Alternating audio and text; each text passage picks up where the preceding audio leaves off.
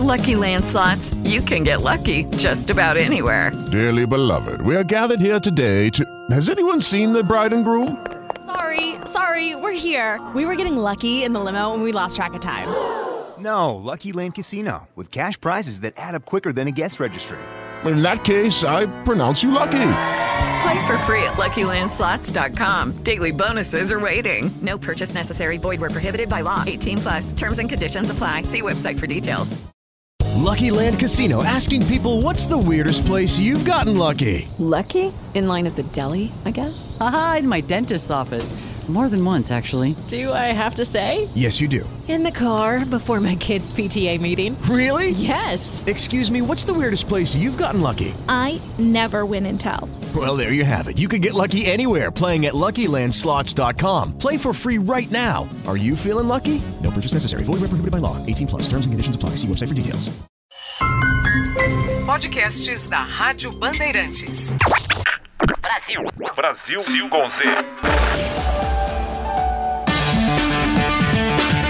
Brasil com Z.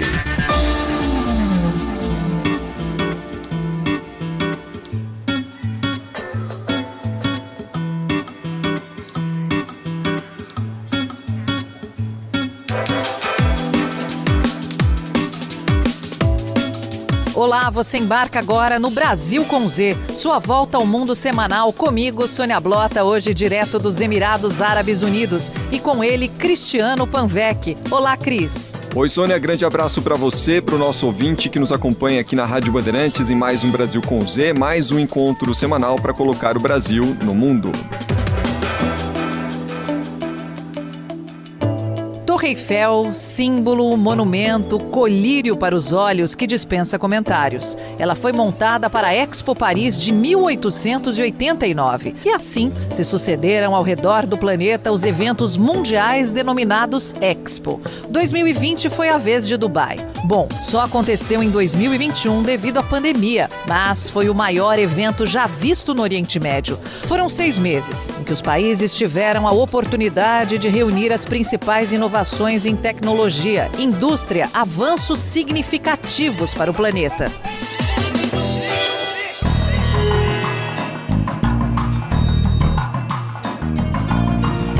E comigo aqui na cobertura do grupo Bandeirantes de Comunicação nos Emirados, o meu colega jornalista querido André Basbão. Seja bem-vindo mais uma vez. O Brasil com Z, só que dessa vez do outro lado do mundo, né, André? Isso, Sônia, tudo bem? Muito obrigado pelo convite de novo. Oi, Cris, tudo... Oi, Cris, tudo bem? Como é que você está? Estamos aqui no, no Oriente, é, Oriente Próximo, na Ásia Menor, é, e muito felizes de estar aqui, ver um país jovem, é, em desenvolvimento pleno, querendo se internacionalizar. Muito legal, né, Sônia? Muito legal mesmo, André. E testemunhar o final né, de seis meses de sucesso da Expo Dubai e de todo o legado. Como é que você viu uma Expo diferente, né, André? Começou um ano depois, começando por isso. É, primeiro ela tá no, veio no meio da pandemia, né? Expo 2020, né? E estamos em 22, né? Então ela vai ficar marcada, inclusive do ponto de vista histórico, por ter sido essa, essa reunião do mundo que acontece na, nas expos, né? É, no meio do, da pandemia, que foi um ato histórico, um, um fato histórico meio é, fundador aí, né? Inaugurando uma, uma era nova de, de história para a humanidade. É, acho que o fato de ter sido aqui foi legal, foi importante, mostra que o mundo acontece muito além do Ocidente. É, é um país completamente preparado para fazer um evento desse tamanho. Foi muito bom ter passado por lá, visto que o mundo todo está lá. É muito legal ver na Expo, sobretudo aqui no, na Ásia, que você vê os rostos das pessoas, né?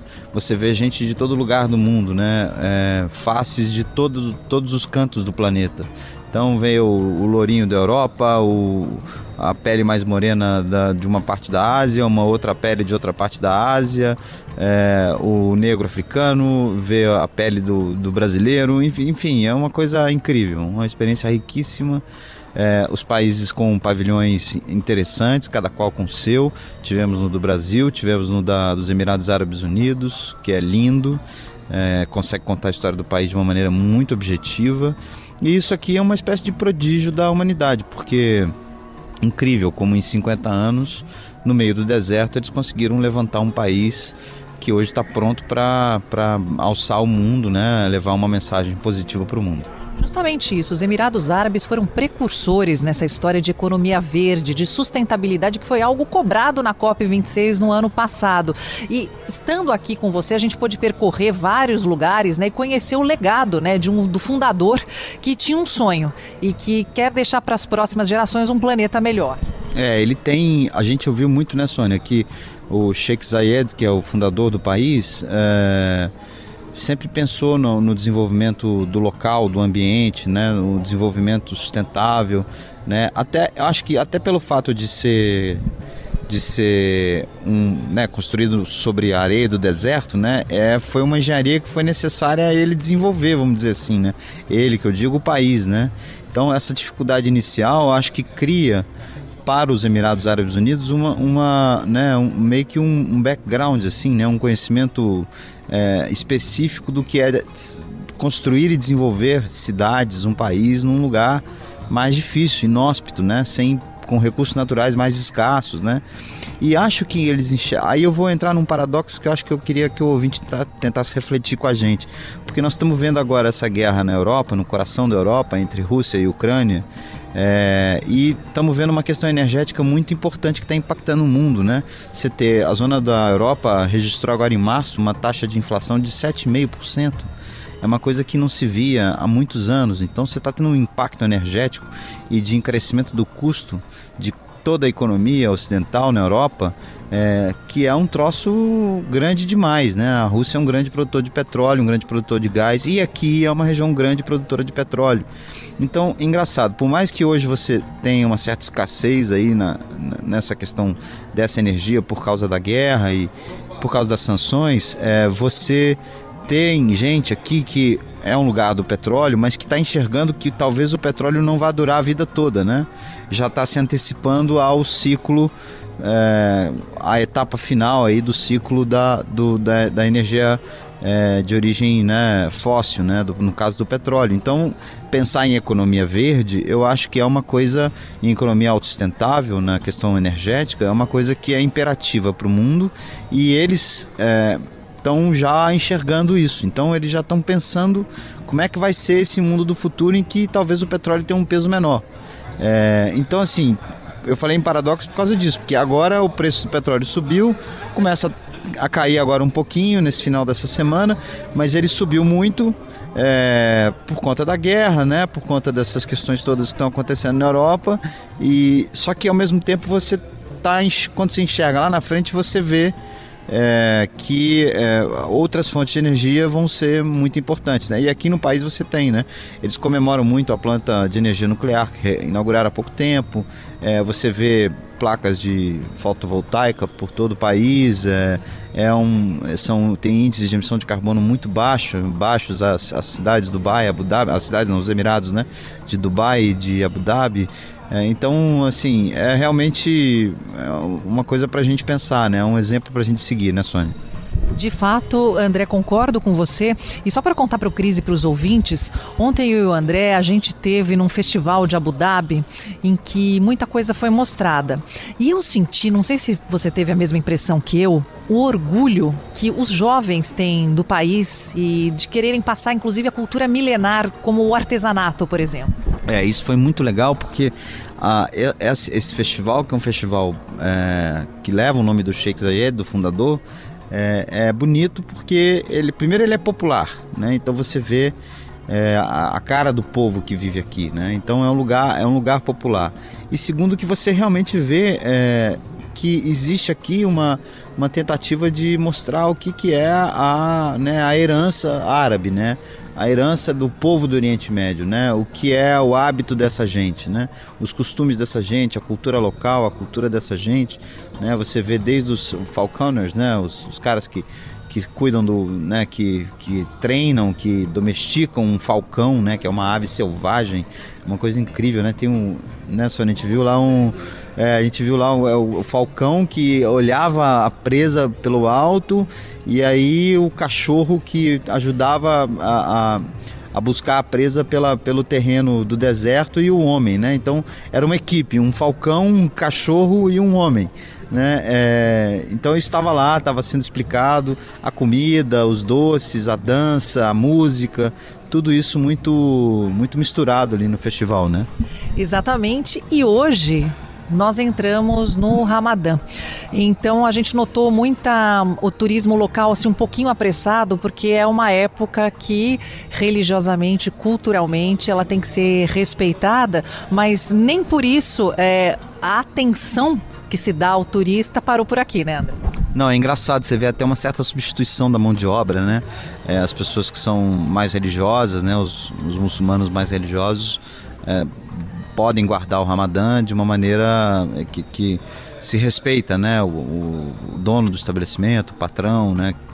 É, acaba contratando um temporário de fora, de outra religião, que substitui essa pessoa porque é, tem, tem-se um respeito muito, muito forte pela, pela data religiosa, pelo momento né, de, de, de, devoção, né, da, da adoração do sagrado, né, isso é, é muito legal de ver, muito bonito, né, é, hoje mesmo a pessoa que estava com a gente no carro, o senhor que dirige, é, tem, tem nos ajudado aqui a, a, a navegar, a dirigir pela cidade, navegar, ele pediu pediu para a gente esperar cinco minutos para que ele pudesse fazer a oração dele. E é claro que se espera, né? Cinco, dez, uma hora, não, não há nenhuma questão nisso. Então, assim, é um país que você vê isso também, né? O lado tradicional é um país moderno e que une essas duas coisas, né? Um país moderno, fundado há pouco tempo, mas com, com um traço cultural tradicional muito forte. Né? E é isso, né? A gente tem que olhar para o mundo desse jeito hoje, né? O mundo cada, cada qual com seu, seu jeito de viver, a sua forma de ver o mundo e a gente tem que tentar ente entender que o mundo hoje é isso, né? É, global, é globalizado, né? E cada qual tem a sua forma de, de ver o, o outro, né? André Basval conosco aqui no Brasil com Z. A gente se despede aqui dos Emirados, crise ouvintes, e voltamos de outro canto do planeta a qualquer momento. Brasil com Z segue porque tem mais Oriente Médio por aí. Tem Paris, tem Europa, tem Brasil com S e com Z. Cris. Brasil com Z. Valeu, Sônia Blota, conosco em mais um Brasil com Z Internacional. Sônia, que está em Abu Dhabi, participou conosco, abriu conosco o Brasil com Z desta semana. E é verdade, Sônia, a gente segue com o noticiário, com foco no Oriente Médio, porque nos últimos dias nós tivemos o sorteio da Copa do Mundo de 2022, que neste ano ocorre no Catar. O Ricardo Capriotti acompanhou de perto toda a movimentação. O Brasil que vai ter ali no grupo na primeira fase da Copa do Mundo deste ano, a Sérvia, a Suíça e Camarões. E a gente vai ter muito tempo para analisar esse grupo, não pelas perspectivas do futebol, mas trazendo aí um jogo político também para essas análises futebolísticas de Copa do Mundo aqui no Brasil com o Z. E a gente aciona justamente o Ricardo Capriotti em Doha para ele falar para nós, contar um pouquinho, Capri, o que que o brasileiro vai encontrar em Doha quando ele chegar por aí para acompanhar a Copa do Mundo deste ano. Tem muito mais do que o futebol envolvido, né, Capri? Um grande abraço para você. Fala, Cris. Como é que você tá? Tudo bem?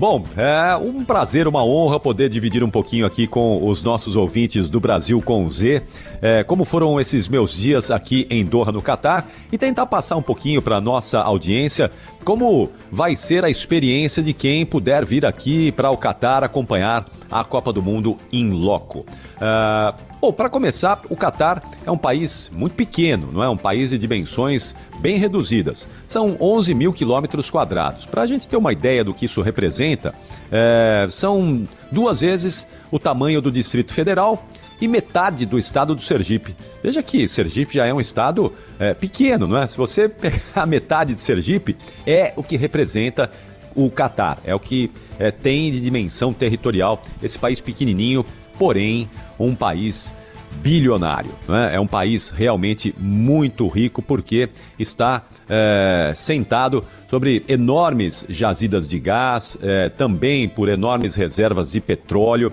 O alumínio é um, um outro bem que é muito consumido e exportado pelo Catar, que é, gera enormes divisas para o país. Então, apesar das dimensões reduzidas, o Catar é um país muito rico e um país que começou a se desenvolver de 50 anos para cá. É, porque antes, como um protetorado é, britânico, ah, o Catar vivia ali é, meio que dependente do Reino Unido. Mas no início dos anos 1970, quando o Catar conseguiu se libertar desse protetorado, acabou tendo um enorme e rápido desenvolvimento. É uma monarquia, mas é uma monarquia controlada por uma família há quase 150 anos. Essa mesma família é quem comanda o Catar por esse tempo todo. E a partir é, da liberdade, a liberdade entre aspas, né? mas a partir é, de ter se desvinculado do Reino Unido, o Catar experimentou um rápido, um enorme progresso. Então dá para dizer que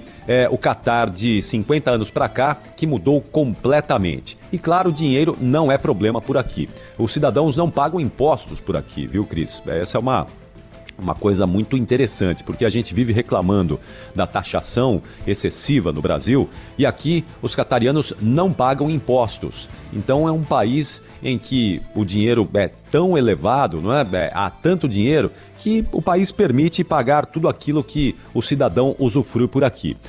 O produto interno bruto do Catar está na casa aí de 300 bilhões de dólares. Se você for fazer a divisão é, pela população, e isso vai dar a renda. Step into the world of power, loyalty and luck. I'm gonna make him an offer he can't refuse. With family, cannolis and spins mean everything. Now, you wanna get mixed up in the family business. Introducing The Godfather at ChumbaCasino.com. Test your luck in the shadowy world of The Godfather slot. Someday, I will call upon you to do a service for me. Play The Godfather now at ChumbaCasino.com. Welcome to the family. VGW Group. No purchase necessary. Void where prohibited by law. See terms and conditions. 18 plus. Per capita é impressionante. Não é? A renda per capita do Catar é de aproximadamente 130 mil dólares por pessoa. É um número realmente absurdo que coloca o Catar como o país mais rico do planeta. Esse número eleva o Catar a uma condição de país é, que lidera o ranking das nações mais ricas. O Brasil, para a gente ter uma ideia, o, o, a, o produto interno bruto dividido pelo número de habitantes nos dá uma renda per capita de algo em torno de 40 mil reais por ano. Então veja aí a diferença de é, condição é, dos dois países. Então, com essa riqueza toda, com essa condição financeira diferenciada, o Catar se dá ao luxo de construir aqui nos últimos 50 anos uma cidade extremamente moderna. É uma cidade que está preparada já para ter um número muito maior de habitantes. Hoje, Doha, que é a capital do Catar, tem aproximadamente 1 milhão e 400 mil habitantes. O restante do país tem algo em torno de 1 milhão e 300, 1 milhão e 400 mil habitantes. Não chega nem a 3 milhões o total de habitantes por aqui. Então, Doha é uma cidade que tem hoje um sistema é, viário muito, muito eficiente. Parece que você está andando naquelas largas avenidas americanas, né? Com um asfalto muito bom, tudo muito limpo, tudo muito bonito, é, o trânsito fluindo muito bem. Dificilmente a gente vê um congestionamento por aqui. É, andar de automóvel é muito fácil e o automóvel aqui é o principal meio de transporte. E uma coisa que me chamou a atenção, é, principalmente nas regiões um pouquinho mais afastadas daqueles pontos mais turísticos, né? A região ali da praia, da orla marítima, é que você não vê as pessoas andando pelas ruas. As ruas são vazias, tem carro, barbaridade, muitos automóveis, mas as ruas não têm, ah, não são ocupadas pelos pedestres. E aí há uma explicação: é um lugar muito quente, então é difícil as pessoas caminharem aqui sob um sol que muitas vezes chega facilmente aos 45 graus centígrados. Então as pessoas andam mesmo é de carro. E andar de carro aqui é fácil, né? Porque a gasolina é barata. É, é aquela velha comparação. A água aqui é mais cara do que a gasolina. Mas então as pessoas andam muito de automóvel, tem muitos carros, mas o sistema viário da cidade dá conta disso tudo. É muito eficiente, são ruas largas, avenidas largas, e isso vai muito bem.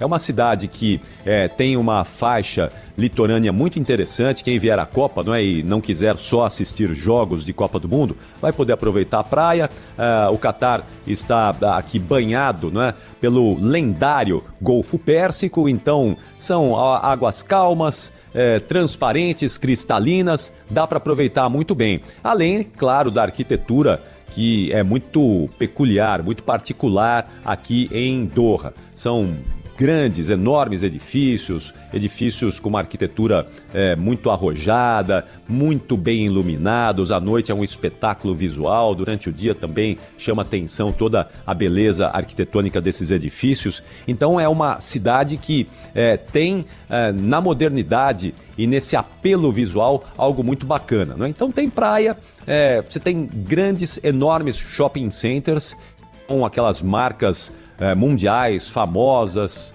e como há muito dinheiro por aqui, as grandes marcas estão presentes. Então, quem vier à Copa e quiser gastar um pouquinho, vai conseguir, porque é, temos aqui aquelas marcas super famosas presentes em shoppings muito bonitos. E são muitos, hein? São vários shoppings que estão espalhados aqui pela cidade. Tem muito mais shopping do que estádio. Né?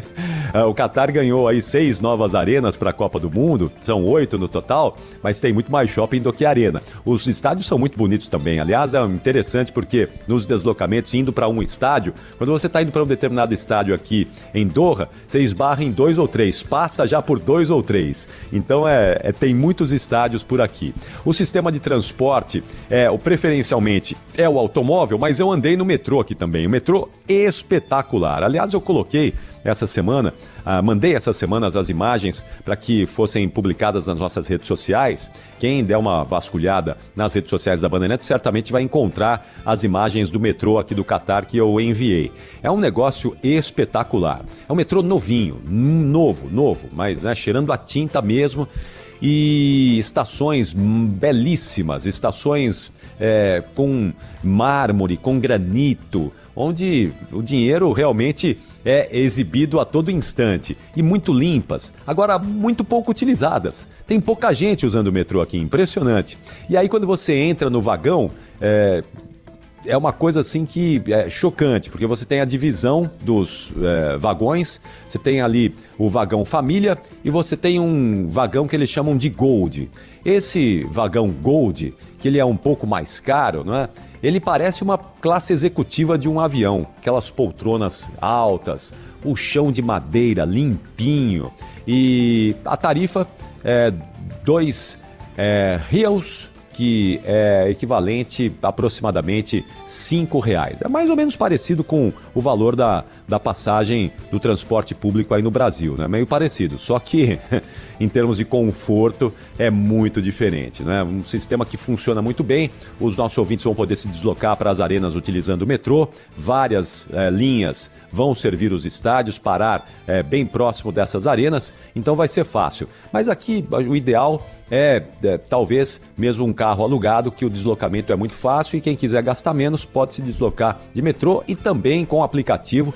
É, eu usei muito o carro por aplicativo aqui e funciona muito bem, são automóveis é, todos é, muito é, é, novos, os motoristas todos muito educados, funciona bem o aplicativo. O problema, vamos lá então para quem vier aqui para a Copa e que provavelmente pode enfrentar um problema, se é que já não está enfrentando, né? Quem está já começando a dar uma mirada aí né, na Copa, estamos há oito meses, é, um pouquinho menos de oito meses para o início do Mundial, é acomodação, rede hoteleira. Esse tem sido o grande problema do Catar nesse momento. Inclusive a FIFA é, está preocupada porque é, é esperado um público de um milhão de turistas durante a Copa do Mundo aqui no Catar. E convenhamos, né? Uh, o país não tem estrutura para receber essa gente toda, não tem suporte para isso.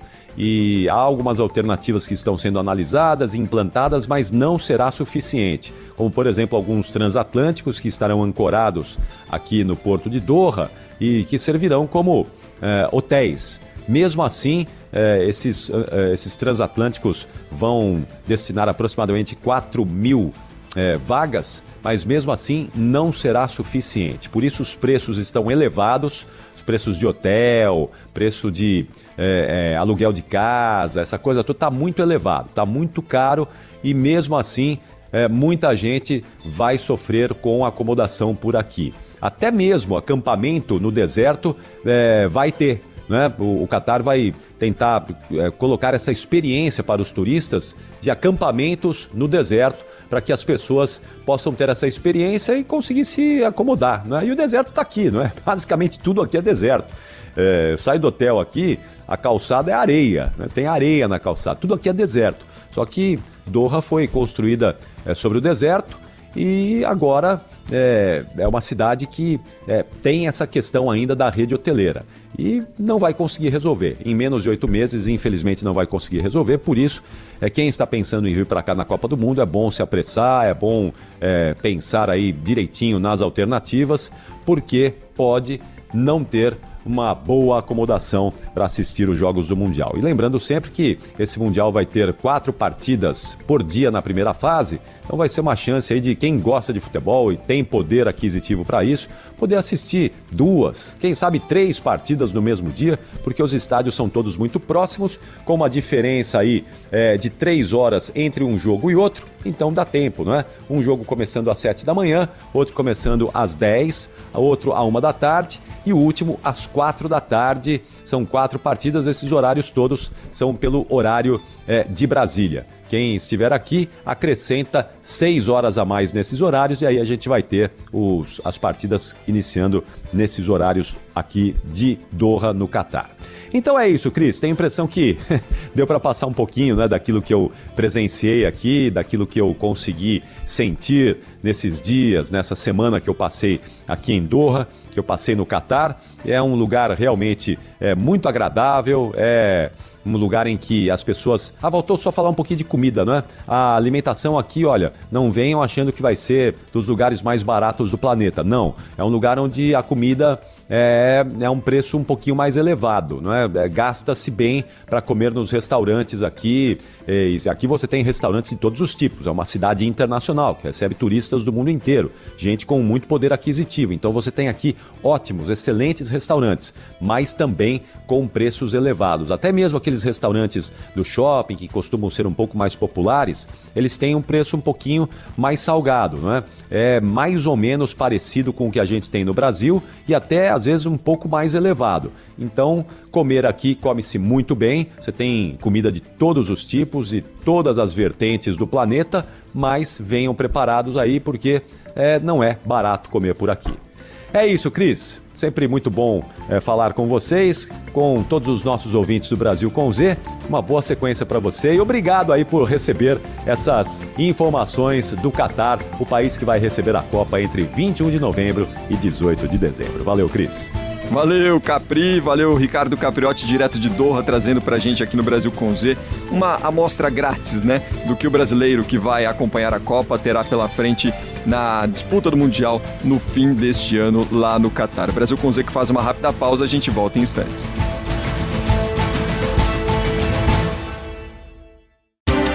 Na Bandeirantes, Brasil com Z. Nós estamos de volta com Brasil com Z pela Rádio Bandeirantes e claro que a gente continua acompanhando todos os desdobramentos da guerra na Ucrânia com toda a movimentação que nós tivemos nos últimos dias e para a gente fazer uma análise em que pé está neste momento o conflito, em que pé estão as relações diplomáticas entre Rússia e Ucrânia e todas as nações do Ocidente, a gente convidou para o programa desta semana o professor Maurício Santoro, ele que é cientista político, professor de Relações Internacionais da Universidade do Estado do Rio de Janeiro. Professor Maurício Santoro, seja bem-vindo, tudo bem? Olá, como vai? Professor, nos últimos dias, diante das negociações entre Rússia e Ucrânia, Ucrânia, aparentemente a gente teve uma evolução das conversas ali, uma promessa de retirada de parte das tropas pela Rússia. Neste momento, passado mais de um mês de conflito, né, um mês e uma semana, se a gente pode tratar dessa forma, é, que análise em que pé, que análise que a gente pode fazer, em que pé está a guerra neste momento? Bom, depois de um mês de guerra, o que nós podemos concluir é que esse conflito tem se mostrado muito mais difícil para a Rússia do que parecia no início. Então, os russos não conseguiram tomar Kiev, a capital da Ucrânia, e, na realidade, nenhuma outra grande cidade ucraniana também. Então, houve uma certa estagnação no campo de batalha, e, ao mesmo tempo, que a reação dos Estados Unidos e da União Europeia à invasão da Ucrânia foi muito forte, mais até do que era esperado, E a economia russa agora tem que se defrontar com o efeito de sanções muito pesadas. Então, o tempo joga contra o governo Putin. Né? Cada semana que a guerra dura mais cada, cada momento né, em que essas tropas russas permanecem na Ucrânia é um custo econômico maior, né, é um custo político maior também para o governo Putin, e por conta disso também houve uma mudança no discurso oficial das autoridades russas, que passou a ser uma retórica muito mais moderada e apontando para objetivos mais limitados da Ucrânia, principalmente questões ligadas à anexação de território no leste do país, mas não mais uma grande alteração política do governo ucraniano, né, das suas, da sua composição ideológica. Professor, a Rússia, nesse caso, muita gente tem analisado dessa forma, foi além das próprias pernas? Foi muito surpreendida, por isso que esse movimento ocorre nesses últimos dias? Bom, essa não é a primeira guerra travada pelo governo do presidente Vladimir Putin. Nos seus 22 anos à frente da Rússia, ele lutou guerras na Chechênia, na própria Ucrânia, na Síria, na Geórgia. E nesses conflitos anteriores, em geral, ele tinha sido bem sucedido. Ele podia não ter conseguido 100% do que ele queria, mas conseguia ali a maior parte dos objetivos e foram guerras relativamente fáceis né, para as forças armadas russas.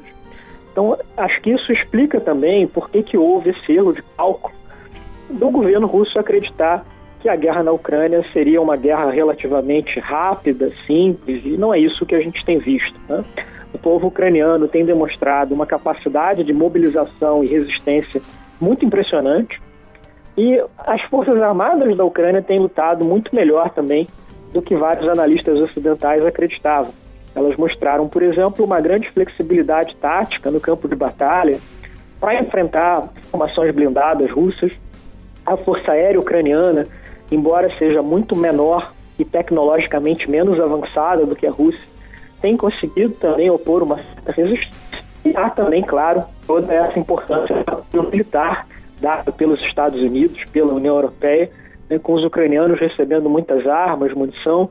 Tudo isso tem se mostrado também uma diferença importante no campo de batalha, é, ao contrário do que aconteceu quando os russos enfrentaram adversários militares mais frágeis, né, como o governo da Geórgia, ou como os grupos rebeldes na Síria. Professor, é, ao mesmo tempo que a gente observa esse aparente, né? A gente nunca sabe qual será o dia seguinte, mas esse aparente avanço nas negociações de lado a lado, né? Pelo menos o início de uma conversa.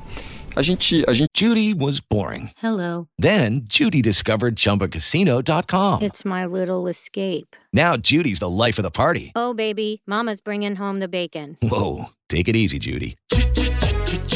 The Chumba life is for everybody. So go to ChumbaCasino.com and play over 100 casino style games. Join today and play for free for your chance to redeem some serious prizes. ChumbaCasino.com.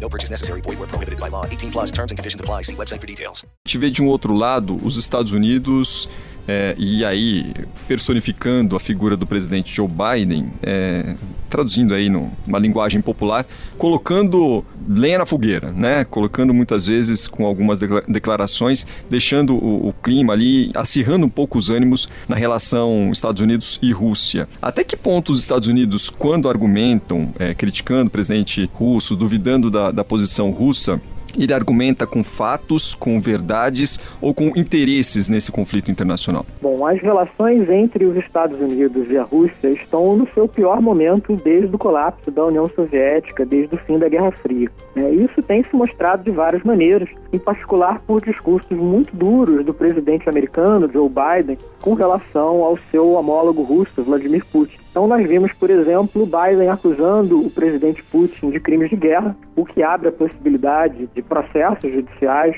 contra a cúpula política e militar da Rússia. Tivemos também ali toda uma série de discursos do presidente Biden ah, defendendo a mudança de regime político na Rússia, né, a derrubada do governo Putin. Discursos que depois foram desmentidos pela Casa Branca, né, pelo governo americano, mas que deixaram essa dúvida, esse ruído, essa confusão no ar. E afinal de contas, qual é realmente o objetivo americano nesses conflitos políticos com a Rússia? E esse cenário de muita negatividade entre os dois governos, de total falta de confiança, de hostilidade, é, ele é muito ruim para a política e para a economia global, porque existem vários temas da agenda internacional nos quais essa cooperação entre os Estados Unidos e a Rússia é muito importante. por exemplo, no combate à mudança climática, no enfrentamento à pandemia, nas lutas contra o terrorismo, contra o crime organizado, quer dizer, vários temas da agenda internacional que vão sofrer muito com essa falta de cooperação entre essas duas grandes potências. Agora, professor, só para a gente finalizar, observando o que a gente tem, tem visto né, na evolução do conflito, das negociações,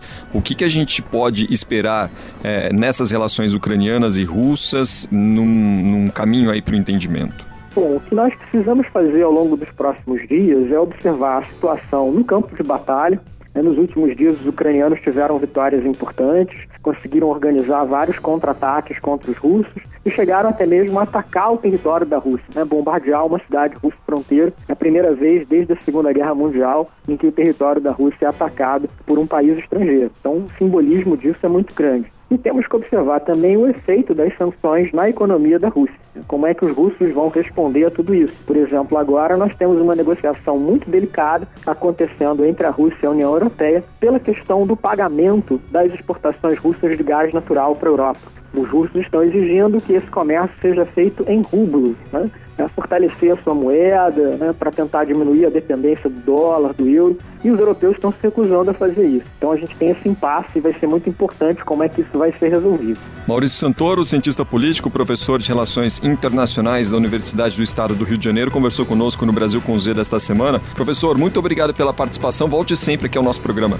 Eu que agradeço. Brasil com Z.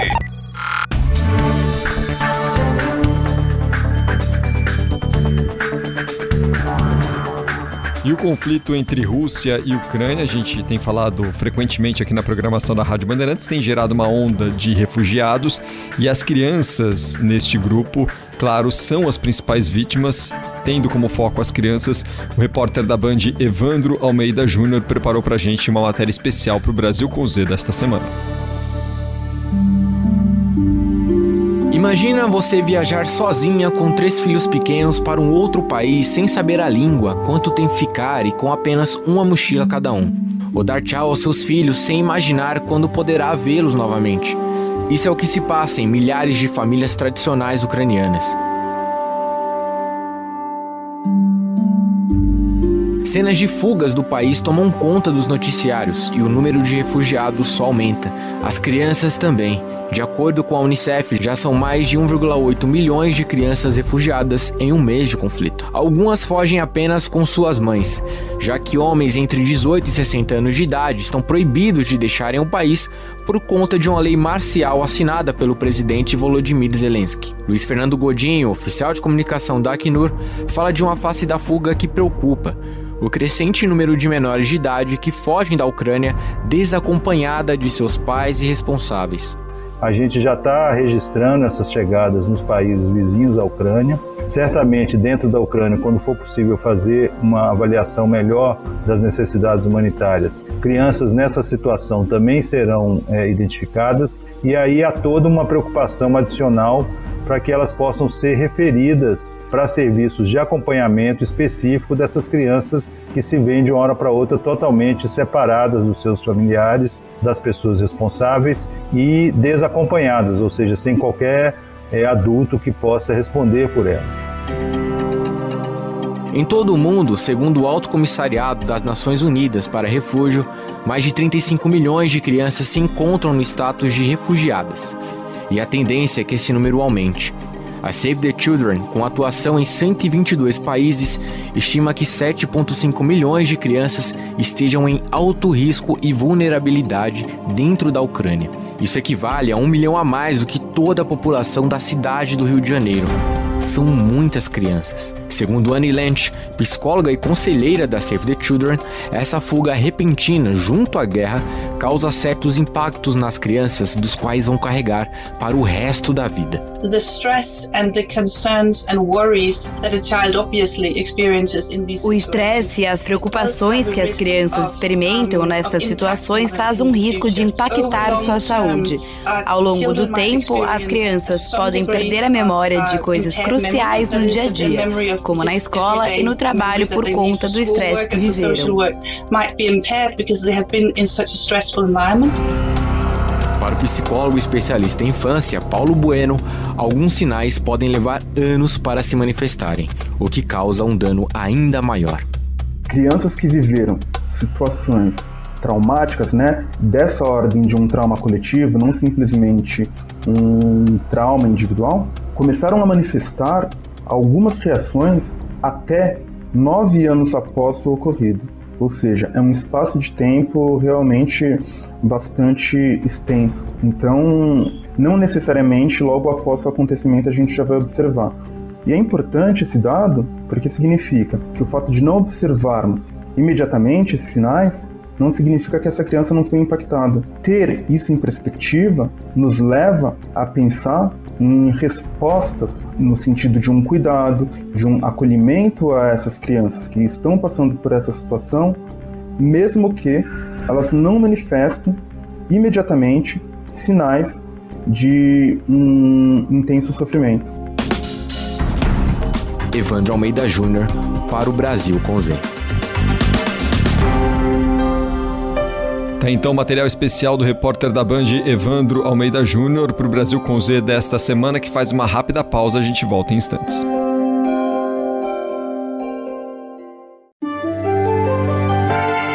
Brasil com Z. Na Rádio Bandeirantes. Bandeirantes. Paralelo 49. Linha imaginária do mapa mundi que passa por Paris, centro da Europa, conectada direto com o Brasil. Com Z.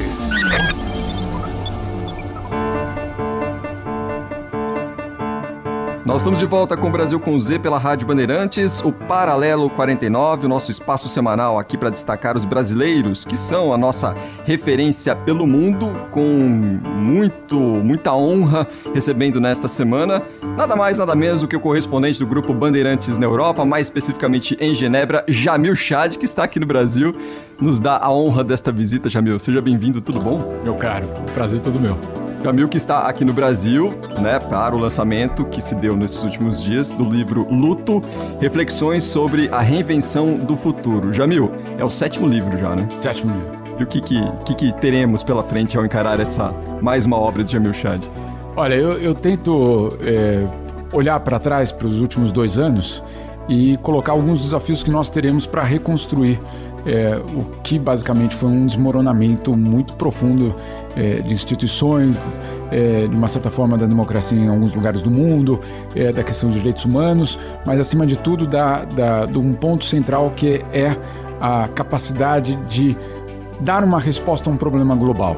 A pandemia ela zombou das fronteiras, das ideologias, dos partidos políticos, é, de quem era rico ou pobre. Basicamente disse: olha, esse é um problema global. É, se não houver uma, uma resposta global, não haverá uma solução. Os países, por muitos meses, tentaram respostas nacionais, fechando fronteiras, é, colocando restrições para exportação, para importação, comprando vacinas para uma, uma, população cinco vezes, às vezes, a dimensão do país, para né, acumular, basicamente, dizer eu quero ter segurança, e isso ficou provado que não funcionava. Então, existem é, desafios muito grandes pela frente. A gente está começando o processo é, eu diria, do início do fim, eu estou sendo cauteloso, você está vendo, do início do fim da parte mais dramática da pandemia, mas não é o fim da pandemia. Agora, qualquer coisa que vier pela frente, a gente vai ter de lidar de uma forma diferente para evitar que uma nova crise aconteça. Então, é, nós, como seres humanos, a gente tem e é, e é, até natural isso em outros momentos da história, isso já aconteceu. Você falar, eu não quero mais ler nada sobre a pandemia, eu não quero mais ler, não quero mais ver, eu não quero lembrar daquele momento que foi tão triste, eu quero andar para frente e eu quero esquecer do passado. Como, é, basicamente, indivíduos, claro que nós temos esse direito e claro que é até natural. Isso já aconteceu na Segunda Guerra Mundial, na pandemia da gripe espanhola, isso é natural. Agora, as instituições não têm esse direito. As instituições não podem simplesmente dizer não quero olhar para o passado, vida que segue, estamos aqui e, portanto, com aqueles que sobreviveram, vamos seguir adiante. Não é assim que funciona, não pode ser assim, porque senão a gente vai estar recriando as bases para uma, uma nova crise. E o título do livro, de uma certa forma, vai nesse sentido. Não é um luto como morte, mas é um luto do verbo lutar. Lutar para quê? Lutar justamente para que isso não volte a acontecer. E a gente hoje, né, passados dois anos, Jamil, você que é, estava ali no centro, é, no olho do furacão, digamos assim, entre muitos outros, mas eu digo isso porque você estava na cidade que concentra a sede dos organismos internacionais que concentraram todas as ações ao longo desses últimos anos. É, a, gente, a gente aprendeu a lutar. É, nessas reflexões que você teve e, e passou ao longo desse tempo, você conseguiu achar esse caminho de saída para gente? É, é curioso porque até eu não conto no livro isso, mas aqui acho que a gente pode conversar. É, quando a gente tinha nas coletivas de imprensa, por exemplo, da OMS, que eram coletivas dramáticas no fundo, né? Anúncio da pandemia é um anúncio dramático, é um anúncio que é, significava que pessoas vão morrer, né? Esse era o anúncio que era feito. É, talvez a gente não tenha se dado conta naquele momento. Mas olhando para a cara da, daquelas pessoas, principalmente quando terminava a coletiva de imprensa que eles saíam, você via que eles estavam perdidos. Né? E isso dava muito desespero, porque se as pessoas que têm essa autoridade ou teriam uma autoridade estavam perdidos ou pelo menos mostravam muita preocupação se a gente conseguiria lidar com isso, era algo que eu muitas vezes eu voltava para casa muito preocupado, não só pela coletiva, não só pelo que era dito, mas também pela reação daquelas pessoas que eram os responsáveis por administrar a pandemia. De, um, de uma forma, é, eu diria, curiosa, a gente foi aprendendo, né? Foi aprendendo que é, é, a máscara era importante, quando no, no, início foi dito que não, só algumas pessoas poderiam usar. Erros brutais foram cometidos de todos os lados. Então, esses são os pontos que a gente vai ter de, de ser muito sinceros em dizer: não dá, não dá para continuar assim. Algumas coisas já começaram a acontecer, então você tem já uma grande negociação está acontecendo num nível muito é, discreto, então não, estão, não está no noticiário, não está nas manchetes, mas os países estão negociando um tratado pandêmico. O que seria um tratado pandêmico? Um, uma, um, um pacote de leis que estabeleceria, por exemplo, esse pacote estabeleceria é, se um país deve ou não é, e quando deve informar aos demais países que um surto apareceu. Se ele não informar, o que é que acontece com esse país? Que tipo de punição esse país é, sofre? É, esse tratado vai também colocar uma regra muito básica sobre a distribuição de vacinas. Hoje, dois anos depois, nós ainda temos 3 bilhões de pessoas no mundo que não tomaram nenhuma dose da vacina. Então, o que parece para nós aqui absolutamente lógico e só aqueles que não querem tomar não estão tomando, para uma parcela gigantesca no mundo não chegou. Então, esse tratado também vai estabelecer essa obrigatoriedade de distribuição. Ele também vai estabelecer, por exemplo, uma coisa muito curiosa, e essa é uma história incrível. No começo da pandemia, a gente viu rapidamente o governo americano dizendo: isso é culpa da China, isso é culpa da OMS, porque a OMS tinha que entrar lá e ver o que aconteceu, a China não foi transparente, uma missão internacional precisa ir para investigar. Muito bem. Neste momento, no tratado, foi proposto então um parágrafo dizendo: em casos de surto, a OMS manda uma equipe para investigar. E olha que curioso, quem é contra agora esse é, é, item no tratado? Estados Unidos. Porque não querem uma obrigação que ele abra suas próprias fronteiras, fronteiras para um eventual surto. Então, uhum. o mundo não dá a volta, ele dá cambalhotas, né? e, e, aí, nesse caso, você fica, fica, muito claro que você tem, obviamente, uma negociação muito intensa pela frente. Agora, Jamil, a gente teve a, a pandemia há dois anos, já vivemos com essa situação e você como bem destacou, viveu de perto, né, o anúncio, todo aquele pré, o anúncio em si, tudo que a gente passou desde então. E a gente tinha tido, se eu, não, se eu estiver enganado, por favor me corrija, mas antes da pandemia da, da Covid-19, a gente tinha tido a pandemia do Zika. Foram pandemias com um curto período ali de, de tempo de espaçamento. A gente aprendeu com essa pandemia a, pelo menos, traçar caminhos, você bem destacou no começo, todo mundo parecia muito perdido, até pode justificar alguns movimentos erráticos da OMS nesse período. É, mas a gente aprendeu, a OMS aprendeu ou trilhou alguns caminhos básicos como agir para caso isso volte a se repetir não tanto tempo aí daqui para frente? Olha, é, é, super importante a gente dizer isso, porque a gente fala de Zika, né, no, no caso brasileiro, porque nos atingiu de forma claríssima, claríssima. Agora, nos últimos 15 anos, o mundo registrou oficialmente cinco emergências sanitárias globais. É que, obviamente, elas não tiveram essa dimensão, uhum. mas foram cinco. É muita coisa em, em 15 anos. Não é Não é que foi, ah, esporádico, apareceu. Uma a cada três anos. É muita Se a gente colocar coisa. na média, seria ano que vem. É muita É? coisa. É gigantesco se a gente pensar. Uma delas virou global, virou, é, atingiu a todos dessa forma, que foi essa. Mas as outras também poderiam ter acontecido. Zika também eh, acabou ficando restrita e justamente isso que a OMS alertava, ela poderia ter tido essa dimensão. Bom, se a OMS aprendeu algo desta vez, aprendeu, mas eh, essas reformas elas são extremamente lentas porque elas envolvem muita política.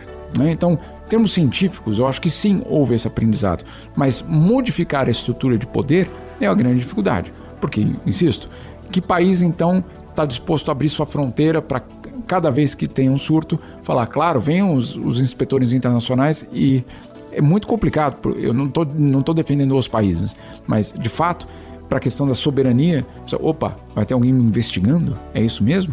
Ué, não era isso que você propunha para a China? Né? É, agora, quando é global, não. Agora, quando é global, a gente vai negociar.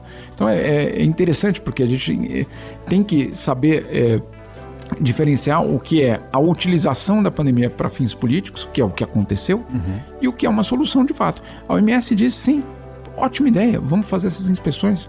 Toda vez que tiver um surto, a gente vai com uma equipe de técnicos, técnicos e faz a inspeção e prova sim há um risco de pandemia. E aí medidas são tomadas.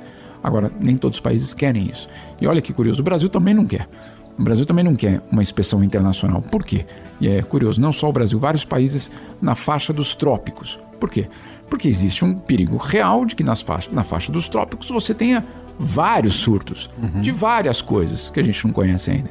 E aí, vamos estar sob monitoramento internacional o tempo todo? Então, essas são as questões que a gente coloca para o futuro, né? De que forma o mundo vai se organizar para evitar uma, uma, uma outra, quer dizer, que a outra pandemia, que a próxima pandemia seja lidada de forma mais é, concreta. É, se aprendeu todas as lições? Não, não aprendeu. E, de uma certa forma, é por isso que eu, eu decidi, inclusive, publicar o livro para reforçar que algumas dessas lições são dramáticas. Patente de remédio, por exemplo. É, patente de remédio, o que é? É um monopólio sobre aquele produto.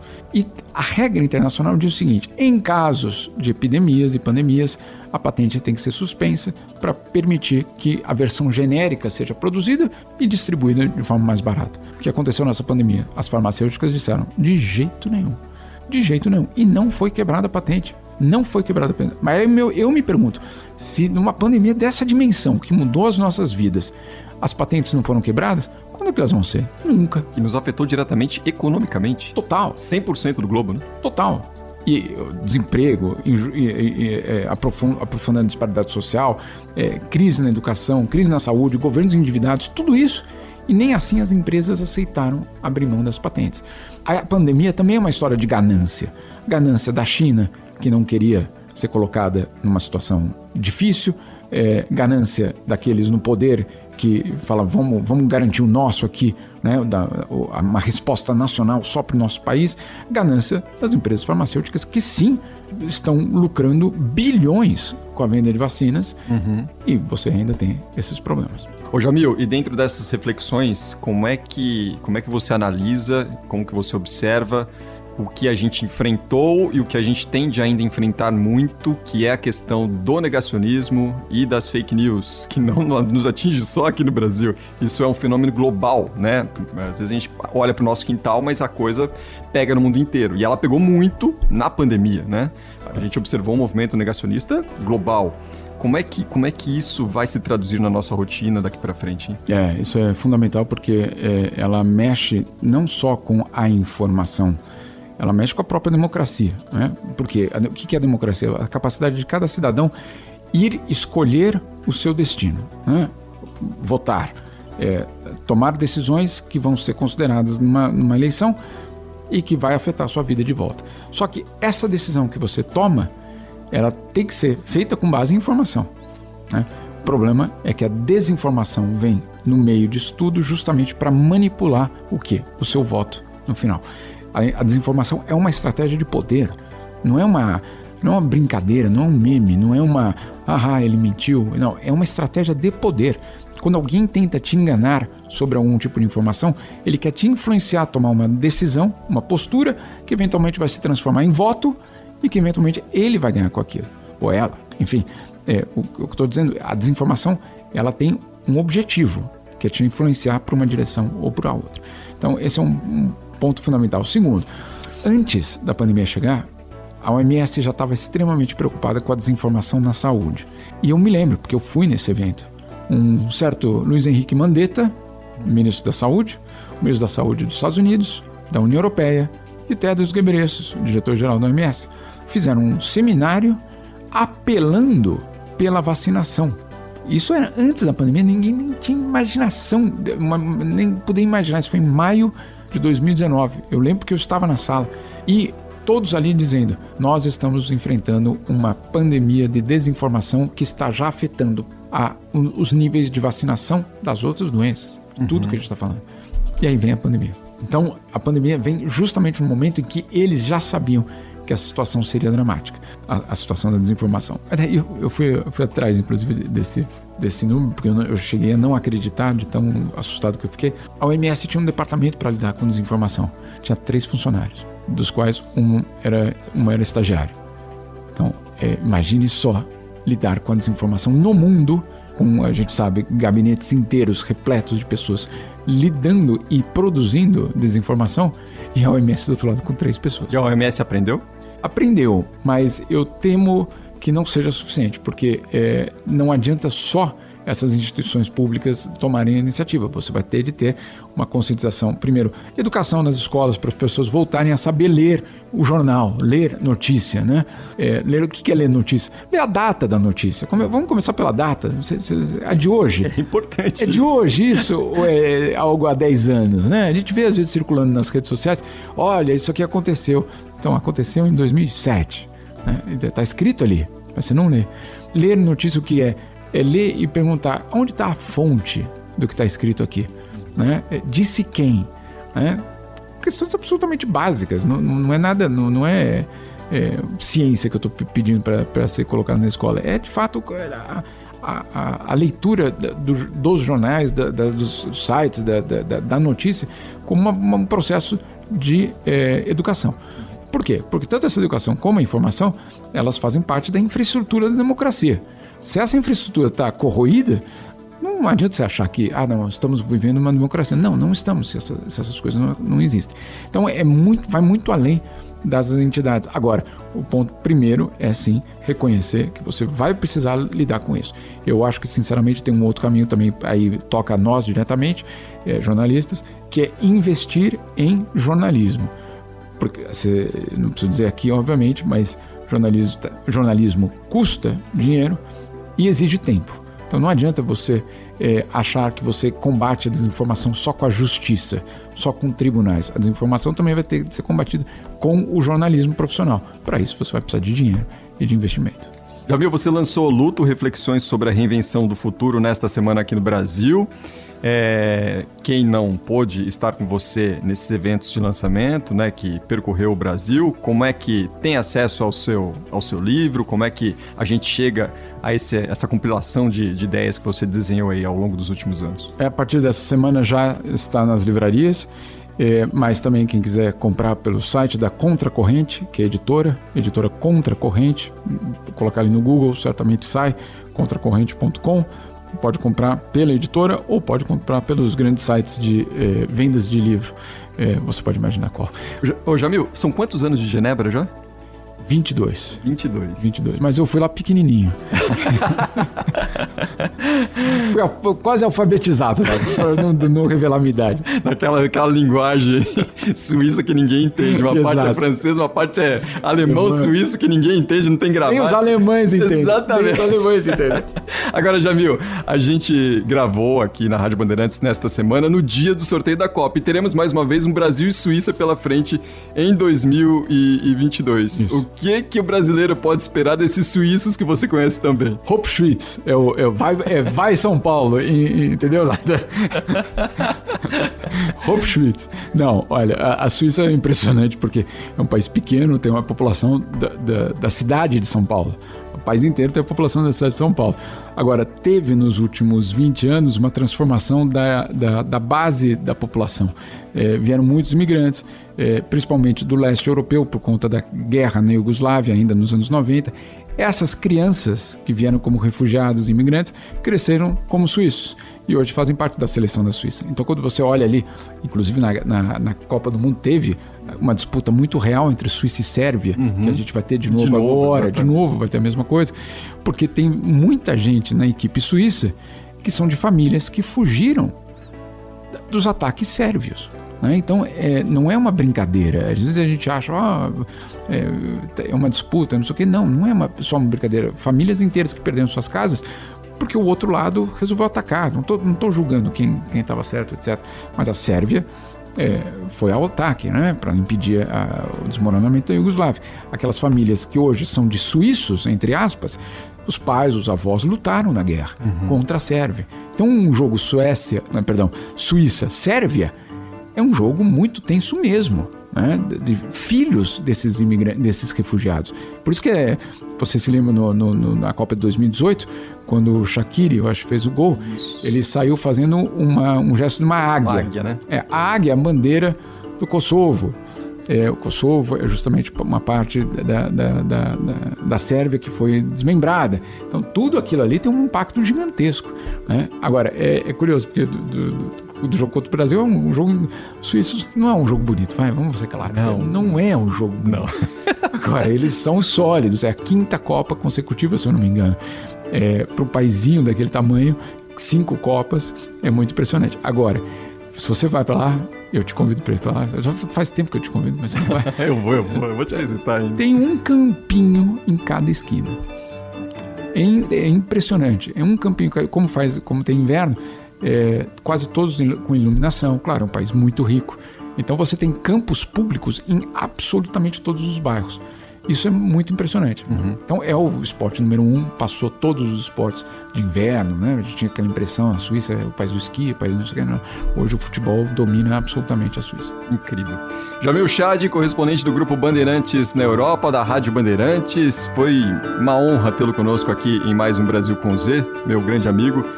Parabéns pela nova, pela nova publicação, a nova obra saindo aí quentinha do forno e volte sempre. Voltarei. Obrigado mais uma vez.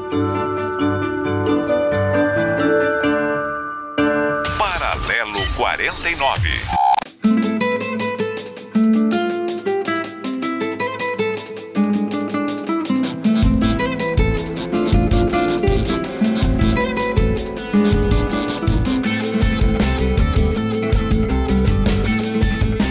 Final nesta edição do Brasil com Z, que tem produção da Ana Luísa Bessa e do João Rossetti, os trabalhos técnicos do Roger Palme Duarte, do Eric Narciso Vernizzi, do Roberto Dias, do Roberto Rebeck, do Rafael Palmeira, de toda a turma do João Bisev, a edição e a sonorização semanais que são do Caiame Martins.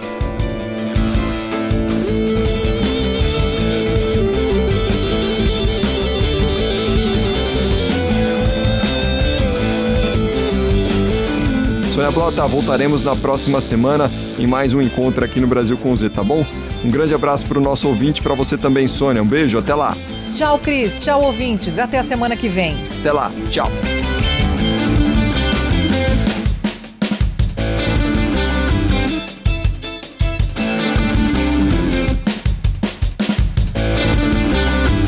Termina aqui. Brasil, Brasil com Z na Rádio Bandeirantes.